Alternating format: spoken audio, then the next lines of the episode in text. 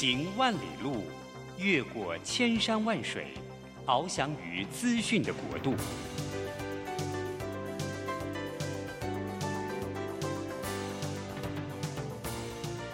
以全方位的视野，飞向更高更远的目标。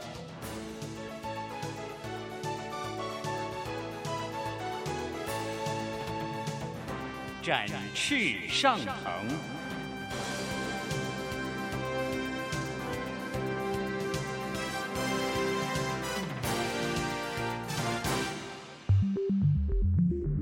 新冠疫情让世界变得不一样，工作职场、生活形态都在翻转变革，学习变成日常的必要必须。让俞国定每周为您搜寻萃取一本国外热门新书，与你在空中分享。俞国定制作主持，愉快读好书。欢迎大家回到愉快读好书。第二个单元，我们上一个单元上个礼拜，我们呃跟林本坚院长我们谈到这本书《把心放上去》。那这本书里面，其中有很大一块篇幅是在讲职场。那林本坚院长呢，在职场中，从早期的 IBM 到后来的创业，后来呢又被啊、台积电啊、网罗进入台积电。那在台积电的时候呢，他发明了。浸润式的微影的技术，那这个技术呢，为台积电带来了一个全新的呃发展的方向，也为台积电创造了很巨大的成就，包含业绩上的成就，包含技术呃进程上面的成就。那像这样子的关键，让我们觉得说，哇，这真是我们大家敬佩的这个职场上的这个这个呃，不知道该怎么讲，这个是这个大人物哈。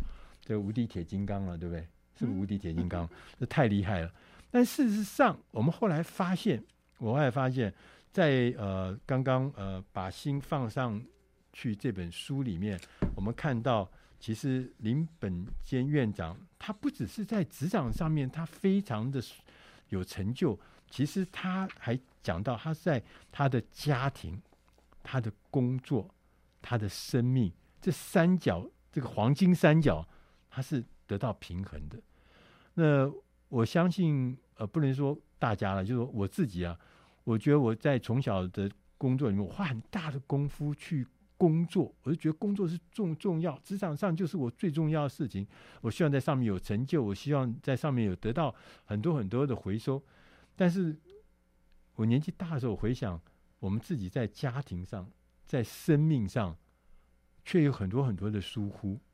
这是我们年轻的时候我们就不明白的事情，但是呃，院长却是很清楚的从他的呃生生命里面告诉我们，这三个黄金三角——家庭、工作、生命是有可能平衡的，对不对？啊、呃，没错。呃，但我我要强调一点，就是我也不是说一生来就会做这样的事情。这我也经过很多不同的失败，学到不同的功课。这样是安慰我们这些失败人，是 不是？呃，在这些功课之中，就好好去学功课嘛，啊、嗯，然后就怎么样子，下次下次我也改进这样子。对啊，你看那个书上写，我的父亲、我的母亲、我的生命的另外一半，我们家的两个小孩，一个是智商高又贴心的女儿，一个是调皮的好人跟好儿子。怎么全部都到你们家聚集在一起？呃，另外还有一个就是你怎么去看呢、啊？你怎么看？啊、呃，你要看不顺眼的就不顺眼嘛。你是找他的好处来看，还是看找他的坏处来挑剔嘛？啊，有些人孩子考了九十九分，你回来你要骂他，为什么那那一分丢到哪里去？你有一种等等等等，很多的父母亲是这样子的嘛，对。但是你看好的一面，哦，他拿了九十九分呢。啊，应该给他很称赞，让他下次更有劲。你可不可以举个例子，是说，譬如 你孩子，你孩子可能不会了，像我们就考个五十九分回来，嗯，你还称赞我吗？啊，而且我常常都考个五十分，你还会爱我吗？OK，假使是这样，其实我考过五十九分，我告诉你，真的吗？是我没有考台大电机，哎，不是台大电机，我我我不是人进台大电机人是不考五十九分，就是要考五十九分才学到功课才会 才会考得好。对，那我我刚刚来台湾的时候是念高三，在新竹念高三。是，那他那时候我们高三的物理老师是校长去台大里面找了一个新竹的校友，物理系的毕业生来上课。那那位老师呢，就一腔热火，OK，就来到教他的学弟，对，就期中考呢，就给我们一个杀手锏，一考全部都不及格，我也不及格，五十九分，OK，但是不是我一个人，全部全班都是这样子，啊、呃，那好了，那以后就没有了，以后他也知道怎么样子去教学生，怎么子去考学生。嗯我们要知道怎么怎么怎么面临这个挫折，面对这个挫折，面对这挫折就好啊，就自己不要 就不要那么啊、呃，不不要那么啊、呃，怎么讲啊、呃，松懈啊，要好好的念物理啊，努力去念物理啊，对吧？OK，那 OK，我讲另外一个例子好了，我我初一的时候是考班班上第一名，OK。呀，yeah, 我不是一个考第一名的人，就偶尔会考第一名。Okay, 那我考了第一名就很高兴了，就拿去给我父亲看。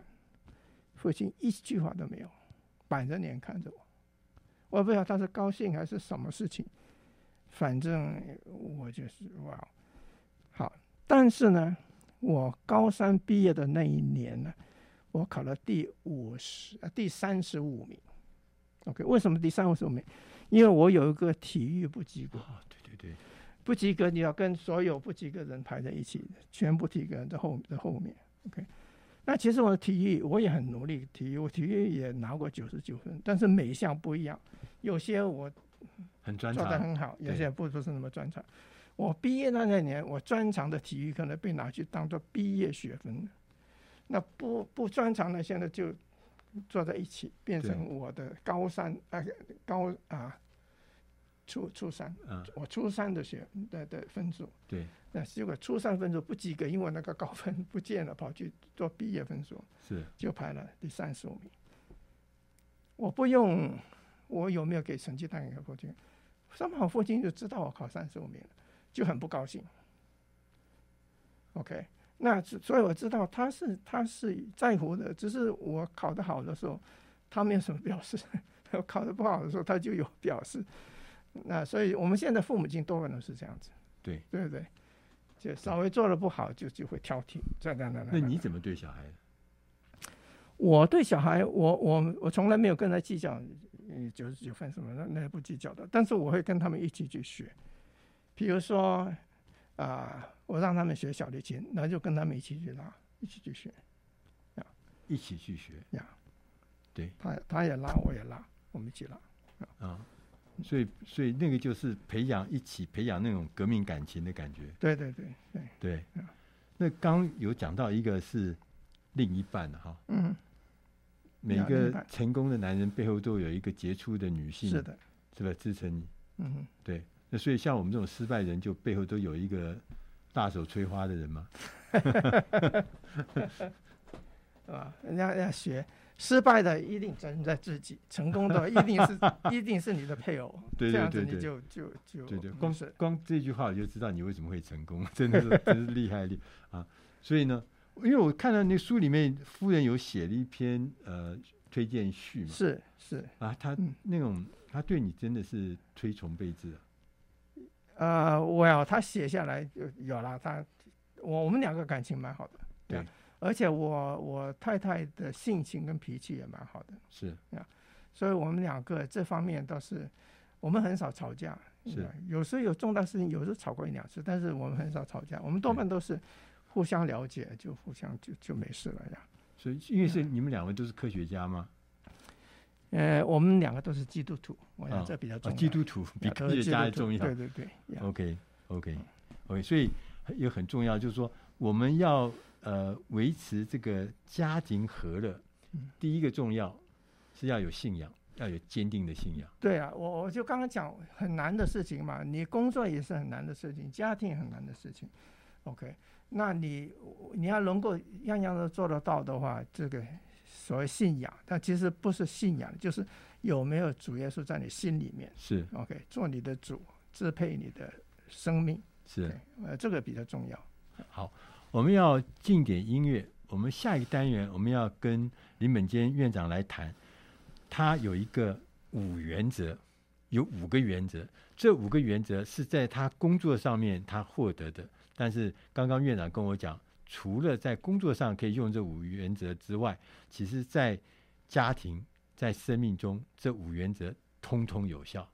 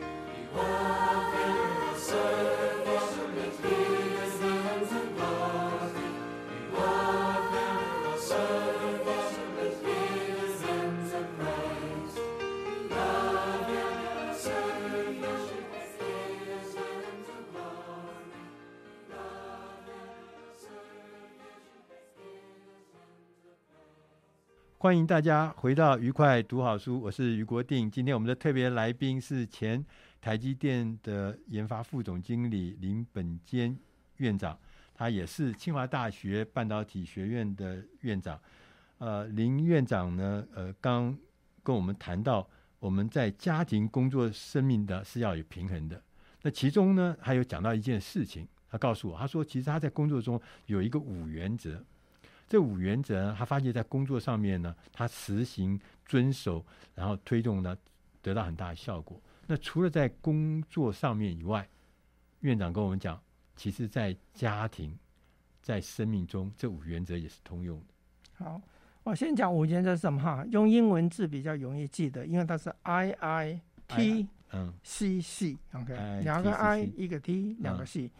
呃，第一个 I 是 integrity，integrity，第二个是 innovation，innovation，啊，第三个是 teamwork，第四个是 commitment，嗯，然后第五个是 communication，是。OK，呀，那这个用在工作上是很很很显很呀也很明显的，也是这样很明显。我刚刚讲讲了一些，就用在家庭上啊，现在讲什么用在那个我们的生命上，我们属灵的生命上，对。呀。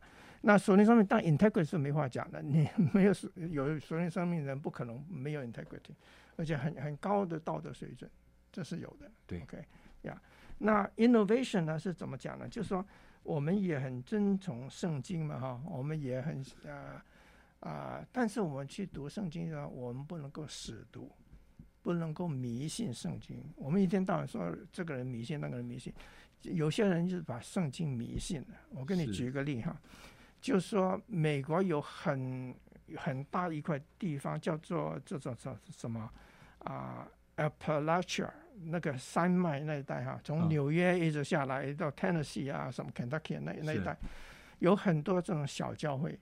是。他们抓住那个马可福音第十六章第十七十八节说：“你被毒蛇咬不会死，喝的毒药不会毒死。”他就抓着这个说：“我有圣灵的感动的话呢，我就可以去拿抓那个毒蛇不怕的药。”就所以他们那个教会里面就有这样一个一个仪式，就是拿着毒蛇来跳舞的仪式，还有一个就是每个人喝一杯毒毒药的仪式。就呀，假使你死掉的，活该，你圣灵不在你身上，OK，、哦、上帝惩罚你、嗯、，OK。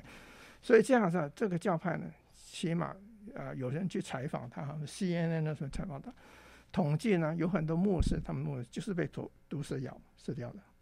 四十四岁的时候，三十九岁的，还有一个刚刚讲四十三岁是有一个牧师，四十四岁的被毒蛇咬，咬了前八个钟头，他拒绝叫救护车，嗯、最后两个钟头，他哈哈哈哈去叫。那来已经太迟了，了，来不及了啊！嗯、那这个牧师四十四岁的这个牧师呢，他的父亲三十九岁的时候也同样的被毒蛇咬死。对、哦，他父亲有这样的经过，就他还是这样。这我把这样这样迷信圣经。对，OK，把圣经的字面解释呢，哦、当成是当成就是字面。对。其实圣经有时候常常要用理解的，要 innovation 哈，你用你的悟性去理解，真正明白上帝的意思是什么样。OK，去做他真的意思，对，不是硬邦邦的去做那些那些那些啊行不通的。对，OK，其实很多人会把这个上帝的这个呃本意呢扭曲。我自己亲身的经历啊，我有一个同事，他得了癌症。OK。他在开刀的前一天晚上，他从医院跑出来，嗯，就他明天就要开刀了，他今天住医院，然后就跑掉了。问他为什么？他说因为他得到一个启示，上帝要来救他。嗯嗯哼，然后他就去读什么国外去读神学院啊，什么干什么就都有。五年之后，他有一天摔倒，送到医院去，在美国，医生说啊，你这是。癌症移转，他原来是乳房的癌症，现在是全身了。嗯嗯嗯，然后很快的就过世。嗯嗯嗯，就是，这就是他相信，他认为，呃，他有坚定的信仰，所以可以干什么干什么。但事实上这就是扭曲嘛，对不对？嗯嗯，对呀。OK，这是错误的，是吧？所以就是我们要也有用理性的心去明白上帝的话语哈。嗯。啊，我们当然要跟上帝沟通嘛，communication。对，OK，要跟上帝沟通。我们有听不？我们在教会里面，每个人不同的恩赐哈。这个人特别会照相，那个人特别不会照相，但是他会会写东西，对吧？啊，这个人会特别会祷告，那个人特别会什么啊？对，所以 teamwork，对，teamwork。那啊，所以这些都 commitment 更重要了。commitment 有有些人他说，我信了主了，啊，我但是我不肯受洗。OK，那是什么意思？就表示好，你现在你跟一个人相爱了，两个人互相恋爱哈，但是我们不肯结婚，这讲不通的。OK，所以就是这个 commitment。OK，我们去结婚的时候，我们是 commitment，一辈子 commit。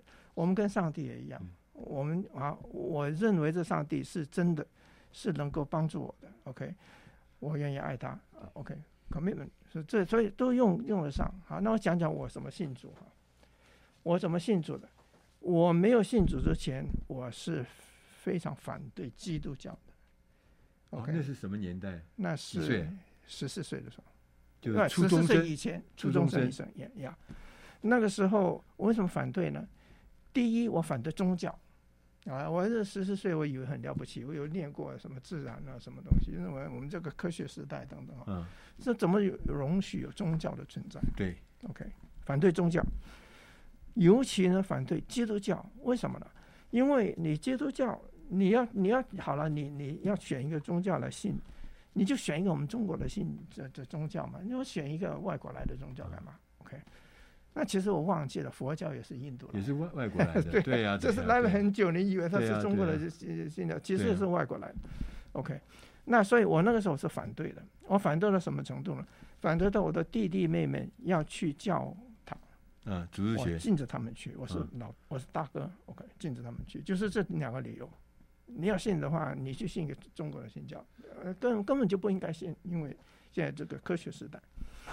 OK，那好了，那上帝安排了很多机会，让我有机会认识他。对，我在我有时候去讲到的时候会讲到，但书上也会讲啊。那我现在讲讲最后一个机会好了，那个是让我信主的时候。那我一个同学来，跟我谈，对，谈信主的事情。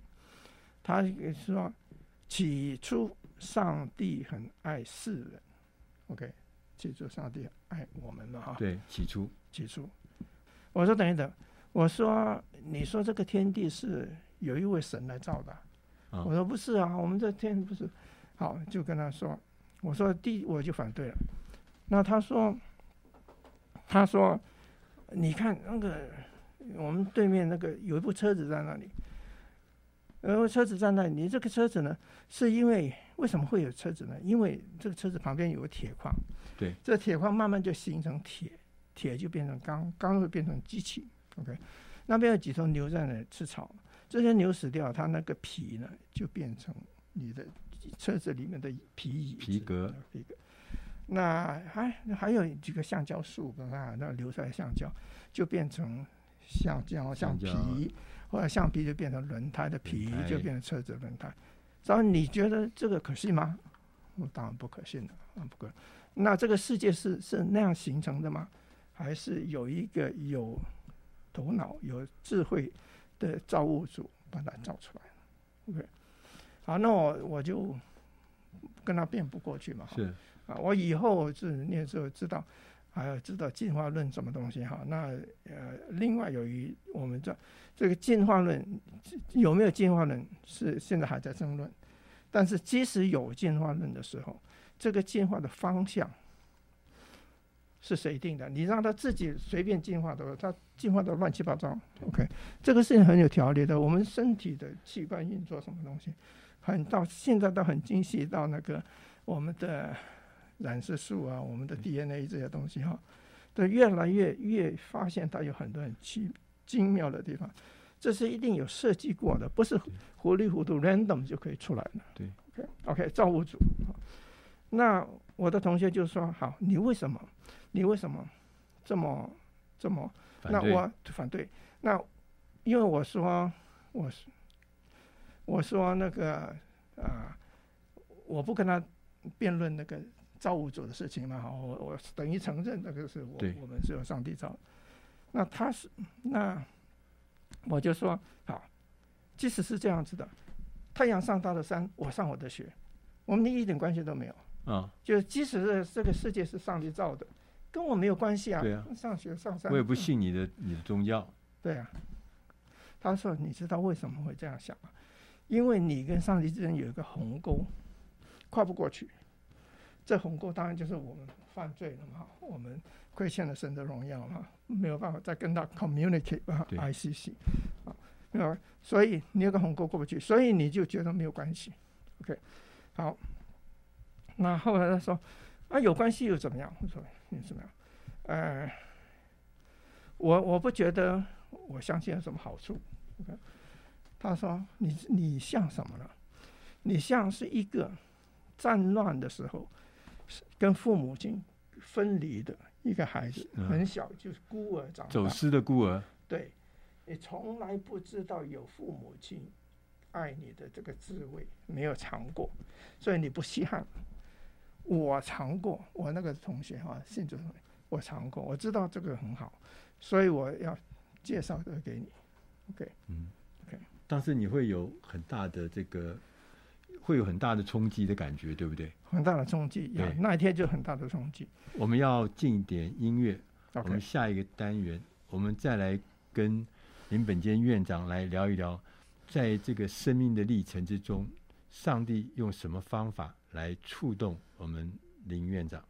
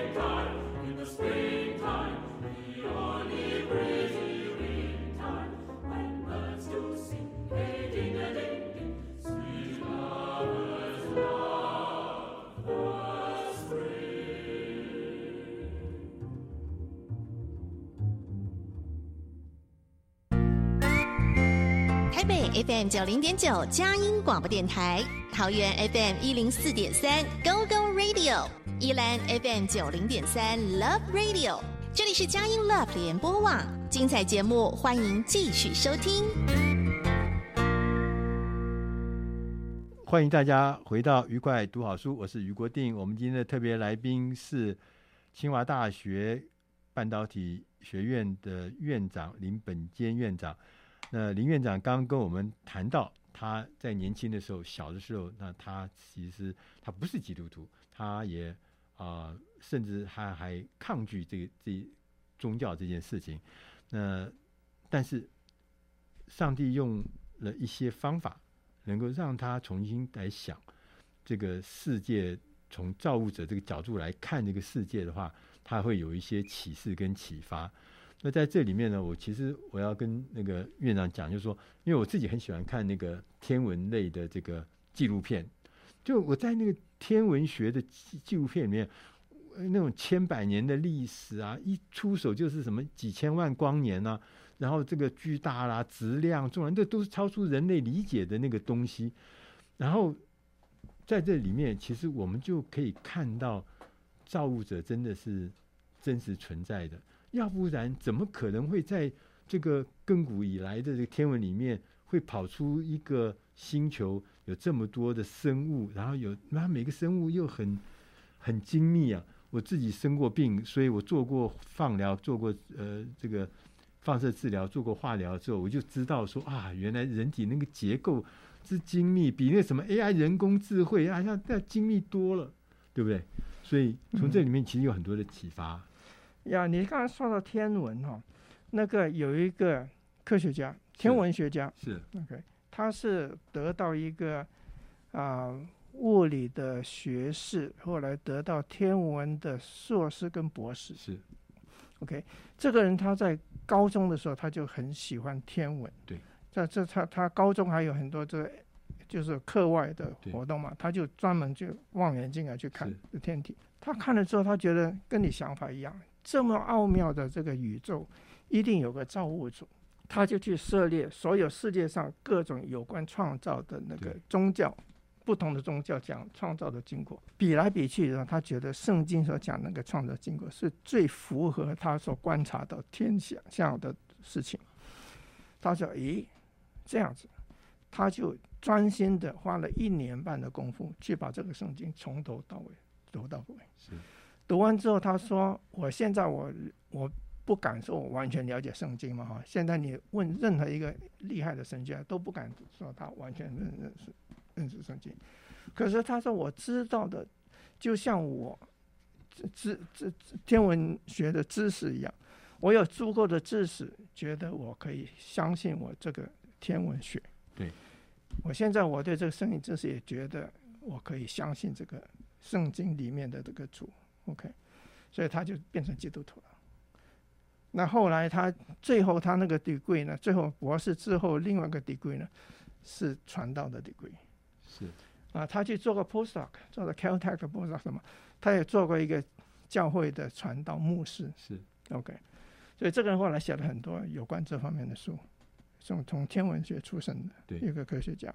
在这个呃这个宗教你是里面。我得到了很多启示跟启发，让你有一个完全不一样的人生嘛，哈。嗯。那可不可以再讲一点这个，告诉我们是说，在生命的过程中，怎么样子用什么方法可以让我们可以从您的经验里面，我们可以知道说，我怎么样可以让我的生命变得更充沛？Well，OK，、两个嘛。第一，你 Well，communication，OK，communication、okay, 就是你要常常跟跟上帝 communicate，跟上帝。跟上帝 communicate。上帝 communicate 怎么 communicate 呢？读圣经是个方法，是。他留下很多话都在圣经里面。对，OK，去读，然后祷告嘛，哈，跟他交谈，呃，接着祷告跟上帝交谈，然后你接着圣经读圣也是可以跟上帝交谈嘛。上帝在在圣经里面跟你讲的话，那你去回应嘛，哈，你去思考去回应，然后你这些放放在头脑里面不够，你要把它行出来嘛。有很多事情真的你要做出来，就像我们。呃，定了一个科学一个定理，然后你还要把它实验做证明出来，呃，一样你要把那个你知道的属灵的知识，不要光是个知识哈，行天马行空，要把它做出来。是 OK，呃，这些都是，但是你不可能一做就十全十美吧？但是你有这个心去做，一步步去做去，那上帝也帮助你一步步的进步。OK，只要上帝让你一信就变成十全十美的，那也太太。太没有，我觉得，呃，太容易了，也没有没有什么乐趣。我觉得就是你你信了之后，一步这样子看到进步哈，在上帝面前，然后上帝有时候也骂你一顿，OK，你这个什么，那你学到功课哈，然后就一路路进步，这里也也有有很多很好的乐趣。对，OK，就是我们属灵成长的过程。所以你现在主之后，我现在主现在已经快六十多年了。就是你一步步，就从一个小 baby 哈，然后慢慢进步啊，你每每一进步都觉得有点乐哈啊，然后每一次失败都学到一点功课，这样我们的人生呢就充满了这种属灵方面的那个滋养跟属灵方面的那个，就是不断的其实会有小的收获，不断有小的启示，啊、这其实是刚刚可能。呃，commitment 这里面，你之所以愿意委身到，其实我像我，我们是像我是软弱的人，我常常就碰到这样的状况，就是会弄一弄就半途而废。嗯，读经读到一下子就各式各样的理由就停了，或者说祷告弄一弄就就就挫折了，就是没效没效。所以 commitment 其实是很难的嘛。对，但另外一个 communication，刚刚你讲问我 communication，第一当然就要跟上帝 communicate 嘛。对。第二是跟我们的弟兄姐妹 communicate。哦，还有弟兄姐妹。对对对，因为你互相帮助嘛。OK，我们不，我们大家在地上就是互相有各有长处，互相帮助。像读圣经也一样，你去读一段圣经呢，你有你的感受，他有他的那个得到的启示不一样。我们大家凑起来，你讲他的怎么讲，这个凑起来的话就不得了了。那像我我去给学生考试一样。我出了很多题目，学生去考，没有一个学生考一百分的。但是我把学生考对的加起来就是一百分，是什么意思？就是每个人的观点有点不一样，他凑选了就十全十美了。对，所以你不妨就说哈，有有一个成人主日学，有一个班，对，或是有个小组，大家在那里查考圣经，对，每个人在那发表他从上帝那里得到的启示等等。哈，那你把它凑起来，就变成非常非常 powerful。对，OK，哎，有很多很好的心得，又等于是你一个人要读十遍，真的有十个人各读了一遍，把它凑起来，比一个人读十遍还要厉害。对，OK，所以这是 communication between 那个你的 peers。啊，我们最后还有一点点时间，嗯，要请这个院长，就是说，呃，我们在旁边看啊，我们觉得说你这人生实在太顺利了，你人生这个家庭幸福美满，个人事业有成就。然后做什么事情也都是人生胜利组，你可不可以给我们这个普通人，给我们最后做一点建议？对的，我并不是 那么顺利。我书里面也讲到，有一些有时候我碰到一些困难的时候，哇，比如说我那刚刚我那个竞争对手就是很大一个困难嘛，啊，对不对？我那竞争对手就用十分之一的价钱跟我竞争了。那比比如说我以前有个老板。他就不信我那一套，我就说我要做光学对的微影，对，他说我要做 X-ray 的微影，OK，, okay. 那我是是是他手下的一个一个一个一个团队，他有很多团队，他们都是 X-ray 的，我只一个人做 optical。那那个时候当然不是那么开心了，他一天到晚就是鼓吹 X-ray 哈，然后那有一次有一次，我这个老板很得意哈，他就说他到那个 Bookhaven 去 storage ring 用 storage 用 X-ray 的光源，跟他们有很好的那个合约，呃，他提供的光源给我们用什么东西，对，他就把我们所有他手下人都带到那个纽约那个那个地方去。去庆祝，啊，然后去玩，去吃一顿，然后每个人送个 T 恤，嗯，这个 T 恤就画了个 storage ring，那就说 X-ray works，OK，X-ray 行啊，我也收到一个 T 恤，我是觉得 X-ray 是不行的，你这么硬说它行，那就到了我的 office 去，我就把那个 T 恤给它挂起来，嗯，挂在我的 office 的一个大家可以看得见的地方，呃下面加了一行 X-ray works。For the dentist，对牙医是很好用，不是为唯一用，所以有时候就用幽默代之呢，哎呀，就这样。啊，所以说，其实在，在呃，我们看到呃，我们呃林本坚院长他的这一生，在他这本书把心放上去看起来。是非常非常的顺利，非常非常的光鲜，非常非常亮丽，让人家羡慕到不知道该说什么话。但事实上，这中间第一个是有原则的，刚刚有讲到的 integrity、innovation、teamwork、commitment，还有 communication 这五个原则，事实上是呃林院长他重要的原则。他不但在工作上讲。他在家庭上也这样，他在信仰上这样，他在生命中也是这样的。所以我们在我们年轻的各位年轻的朋友，我们从林院长身上，我们可以学到，我们其实也可以这样，但是我们要坚守我们的一些原则，我们开始来尝试，我们往这样子的境界迈进。即使碰到困难，我们也会像林院长一样有化解之道，哪怕是用幽默的方法也好，用各式各样的方法。用神的这个方法，我们都可以让我们变得更有力量，让我们变得更有啊、方向，让我们变得更有勇气。我们一边羡慕你的人生，我们另外一边，我们觉得我们也要学习，跟您一样，勇敢的往前，不断创新迈进。今天谢谢院长来我们节目里面，请院长跟大家。好，谢谢大家有这个啊，给我这个机会啊，希望大家都。啊，我所讲的对大家都有所帮助了哈。呃，最要紧的是能够给你帮助的就是我们这位上帝。是，谢谢大家，谢谢大家。我们下一礼拜我们同时时间空中再会。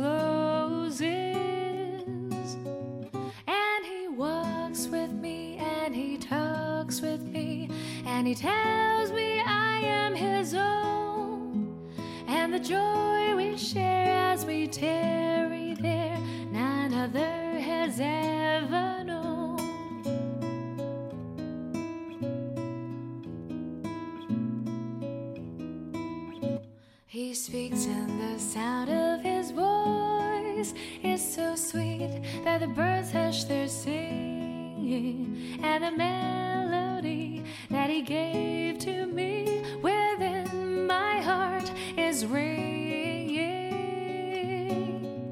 And he walks with me, and he talks with me, and he tells me I am his own, and the joy. ever.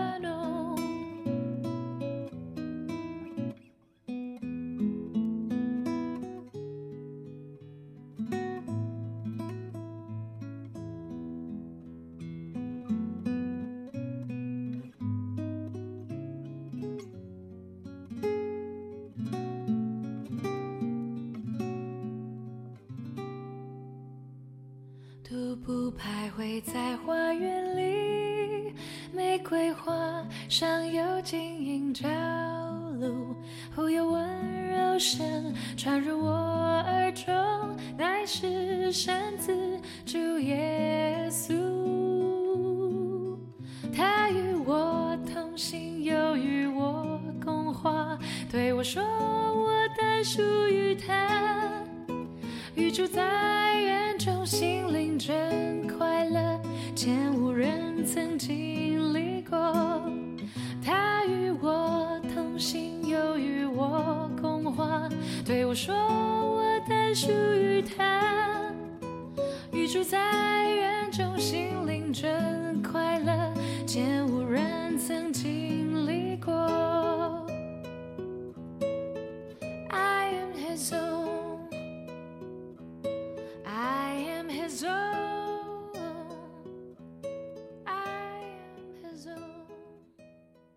欢迎大家回到愉快读好书最后一个单元，我是余国定。我们选的这本书，它的英文名字叫《How the Future Works》，我们中文翻译成《弹性工作新未来》。根据美国啊高盛集团进行的一项研究显示啊，在 COVID-19 这个新冠疫情大流行的第一年，他们去做了研究后发现，公司呢引入了这个。弹性的工作安排，不管是自动或者是被迫了哈，就这个弹性的工作安排，反而让整个公司的生产力上升了百分之三点一。因为我们过去我们总是认为这个准时到班、准时开会、准时下班、准时出现、准时消失，这个是上班嘛工作的基本模式嘛。所以当弹性的工作的这个制度出现的时候，我们是很吓一跳的。我们曾经甚至连想都没想过，也从来没做过，也没尝试过。这也就是我们今天要谈的这个弹性工作时间。那这本书呢，它同时也举了两家公司的例子。这两家公司可能大家都听过，都知道。我们先来讲第一家公司叫 Slack，S L A C K。呃，简单的讲，这家公司呢，提供就是一个云端运算即时通讯的软体。啊，那这家公司呢，曾经也曾经啊，跟大部分的这个所谓科技公司一样，这个他准备了很漂亮的办公室哦，也提供了很多昂贵的各式各样的设施哦。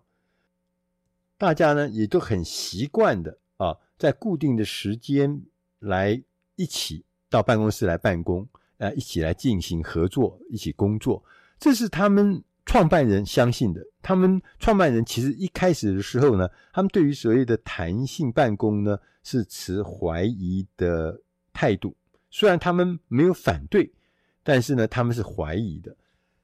那另外一家公司呢，是呃大家可能呃更熟悉的，叫做 Dropbox。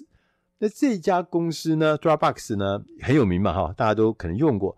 那 Dropbox 它也跟 Slack 公司一样，他也投资了很棒的办公室，他甚至还为员工在办公室里面提供了先进的健身房啊，还有那个这个世界一流厨师来主持的自助餐厅，这个厉害吧？他们甚至还提供了有公司自己特色的烘焙咖啡，厉害吧？所以呢，百分之九十七的 Dropbox 员工呢，是他们是在办公室里面工作。但是，当这个所有的状况，当 COVID-19 发生之后呢，办公室必须被关闭，大家呢必须要采取远距工作的方式，也许是在家或者在什么地方，反正就是不要来办公室了。当时大家都以为啊，都以为，所以说。这个大概是暂时的嘛，疫情过去之后，我们就可以恢复原状。但在这个过程中，随着时间越来越拖长以后，Slack 这家公司的管理阶层就发现，他说很有趣哦。当时他们的担心指标可能因为远距工作，可能这个各项公司的指标会下降。结果他们发现各项指标都上升，包含了生产力、产出。工作品质，包含可靠性，甚至整体的生产力啊都上升了。公司员工的情绪也变得更上升了。参与度也上升了，所有的指标看起来都上升了，这是很惊人的事情。那我们再来看看那个 Dropbox Dropbox，Dropbox 这家公司呢的领导人也同样的惊讶的发现，当每个人被迫在家工作的时候，生产力跟业绩竟然持续的上升，而不是下降。本来认为说大家回家远距工作是不是一一盘散沙？主管看不到员工，员工又看不到隔壁的这个同侪的工作团队的同仁，所以大家觉得这个也是有很多的疑虑。可是也是一样，Dropbox 的这个情况呢，看起来是所有的指标呢，尤其是业绩跟生产力是上升的。所以呢，这个 Dropbox 的公司他们就成立了一个跨职人的团队来分析。这样事情就是弹性工作这件事情，到底对我们公司的长期合作有没有好处？结果他们呢就研究，最后结果得到了一个 idea。他说：“我们每一天大家约好有四个小时的核心合作窗口，也就是说，大家呢可以在那个核心合作窗口里面呢。”在任何的地方，你不要在办公室，你在任何地方用电子的方式互相联系。然后呢，其他的时间，其他每个人的时间，你们都可以自己去优化它。我们刚刚前面讲的 Slack 那家公司，在二零二零年的时候，他宣布弹性工作成为一个永久性的工作策略。由于这家公司，他决定长期的、永久的就采取弹性工作模式。Slack 的的共同创办人也是他们的执行长巴特菲尔德，他说：“他说我们其实啊是被推到这个位置是一个历史上的意外。如果不是真的发生了啊，我们怎么会相信我们可以透过弹性工作取得如此优异的工作表现？我前面有讲嘛，这个创办人这公司的执行长，他其实原来是不相信弹性。”上班或弹性工作这件事情啊，是真的是会为公司带来呃优异的成果的。同时，Slack 它也成立了一个 Fortune Forum，就是一个未来论坛，他专门来专注的为所有类型的人重新设计工作。他们分析人们需要用什么来完成他们的最佳工作。就是找出方法，找出模式，找出工具来帮助每一个人，就让弹性或者让未来的工作会有得到最佳的成果。讲到这边，大家就可以感到，就我们很熟悉那个朝九晚五的那种工作模式，那个其实是在工业时代的产物。那个就是生产线上面，我们大家都坐在位置上面，然后开始生产线开始前进，然后每个人就做自己的工作。所以呢，大家。约定的时间到现场，然后开始执行那个现场的工作是很重要。但今天我们就发现，那个可能是体力活或者劳动力的人才要在现场，在生产线上面。大部分的人，我们现在是知识工作者，对知识工作者来说，其实要聚在一起同一个时间，不一定是有意义的。也就是原来我们那个朝九晚五的方法。不一定是最有效率的方法。我们现在知识工作者可以拥有更多的工具来做更弹性、更有效的完成工作。而且研究还显示哦，百分之九十三的知识工作者，他们很重视工作时间的弹性。百分之七十六的人希望工作的地点也要有弹性。很多的老板呢、啊。年纪大的老板，传统概念的老板，他们很多都还是很希望说：“哎，你员工在工作的时间，我付了你薪水，你就要待在办公室里，让我看得到啊，让我看得到。呃，你有没有来？你有没有在工作？你有没有准时的上下班？有没有偷溜？你要监控员工。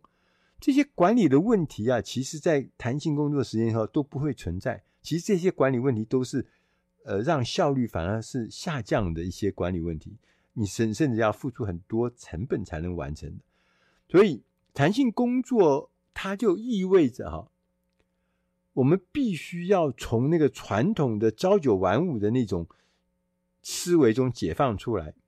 它最重要的重点就弹性工作最重要的重点是要为企业推动最佳成果，而不是指定的时间、指定的工时、指定的人在指定的地点出现，不是，是最佳成果才最重要的。那我们就可以看到刚刚讲的 Slack 跟 Dropbox 这两家公司的经验，我们可以看得出来，弹性工作是有优势的。Dropbox 就说，我们因为用弹性工作制度之后，我们在人事上面，在人力资源上面，我们变得更有竞争力，有更多的人才愿意加入我们的阵营。我们在征募人才的时候，来应征的人比原来多三倍。我们来应征的人的多样性也增加了百分之十六，我们在应聘的时间上面也缩短了百分之十五，就说更快就可以找到我们需要的人才，所以在人才上面我们可以取得更多的吸引力。另外一个优势呢，就是说我们可以让这个员工更加投入工作，因为呢，弹性工作时间是比较有包容性的工作方法。它可以很有力的让创造力跟创新力能够发挥，同时呢，也可以让公司呢能够开发出更有用的格式跟工具来实现协作、创造跟创新。第三个优势啊，是说弹性工作呢可以直接推动，让我们得到更好的商业上的结果，或是。成果，为什么呢？因为弹性工作会让我们的员工呢更快乐，压力更少，但是呢参与感更高。当员工的参与感呢增加提高的时候，它也会导致客户的参与感会提高。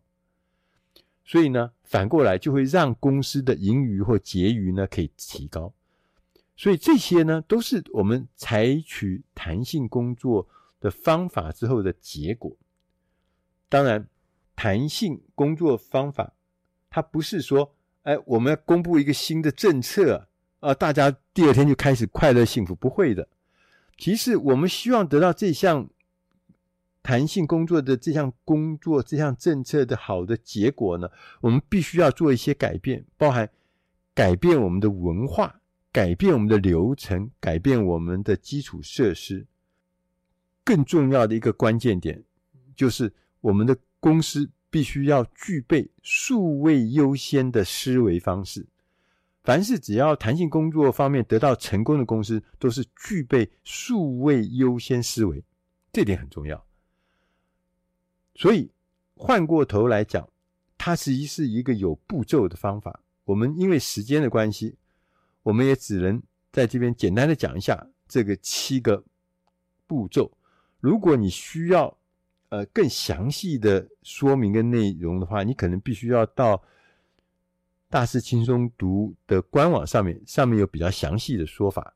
那我先简单讲一下，这什么是弹性工作的七个关键步骤。第一个就是要协定弹性的基本规则，因为弹性工作不是为了为让员工高兴而已啊。它其实背后是有一个真正的商业目的，所以你要把这个事情要讲清楚而形成共识。第二个事情叫建立护栏，要让工作呢更容易实践的话，就一定要有护栏，要有一些工作的承诺，这样子呢才不会偏离方向。第三个事情呢是制定团队层面的协议，包含说团队大家的。共同的价值观啊，时间表啦、问责制啊，如何一起工作啦、如何确认进度。第四个步骤呢，叫做实验与常态化学习，因为这是一种全新的运作方法嘛，所以呢，我们一定会历经实验啦、尝试啦、失败啦、调整啦、学习，所以你必须要建立一个常态型的学习的文化，因为它不是一触可及的。第五个步骤是要建立一个连结的文化，就是弹性的工作呢，是提高连结和归属感的重要工具，让大家的员工呢感觉到我正在参与一个很伟大的事物，我跟这个伟大的事物连接在一起，而不只是说每天我准时出现办公室。所以这个连接的文化是很重要。第六个步骤是要培训你的领导，就不只是培训同仁，还培训你的领导，就是领导的角色要改变。我们过去领导可能认为自己是一个守门人，要把它转变成一个变成以同理心领导的教练。要激发那种信任、接纳、回馈，创造清晰度，制定公平的政策跟程序，来释放团队的潜力。所以，这是一个有同理心的教练，这是未来领导的角色。第七个步骤，也是最后一个步骤，是始终关注结果。我们刚刚讲的说，弹性工作的本质是为了以更好的方法。